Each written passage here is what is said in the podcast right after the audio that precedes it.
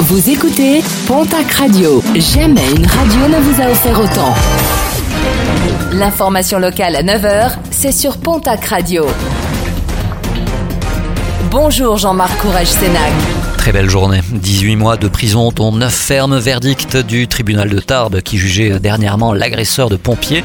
Des faits survenus à Bagnères de Bigorre le 19 mars dernier. Trois pompiers avaient été insultés, menacés de mort et s'étaient fait cracher dessus par cet individu qui a également été condamné à payer 1200 euros de dommages et intérêts. Une arnaque à la fausse qualité racontée par nos confrères de la Nouvelle République des Pyrénées ce jeudi.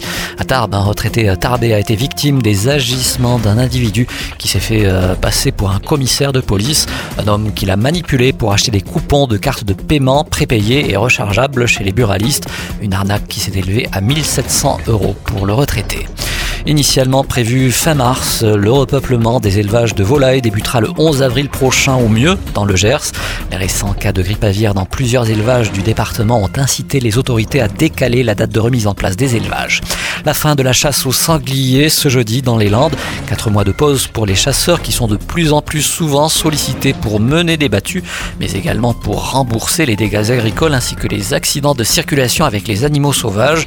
Chaque saison, pas moins de 20 000 sangliers sont sont abattus dans le département, un chiffre en constante hausse depuis de nombreuses années. En sport, rugby Pro D2, le derby du sud-ouest qui doit se jouer entre le stade Montois et l'aviron bayonnais se jouera certainement à guichet fermé. Hier, il ne restait plus qu'une centaine de places pour ce match du haut du classement qui se jouera demain à 20h45 du côté du stade Boniface. Et puis après le départ de Nicolas Brouet à Nîmes, il manquait un évêque sur Tarbes et Lourdes. Eh bien, c'est désormais réparé. Le pape François a nommé hier Monseigneur Jean-Marc Micas, évêque de Tarbes et Lourdes. Il était jusqu'à présent provincial de France de la Compagnie des prêtres de Saint-Sulpice. Il sera ordonné lors d'une cérémonie qui se déroulera à la basilique Saint-Pidis de Lourdes. Ce sera le 29 mai prochain. Il sera installé à la cathédrale de Tarbes le lendemain.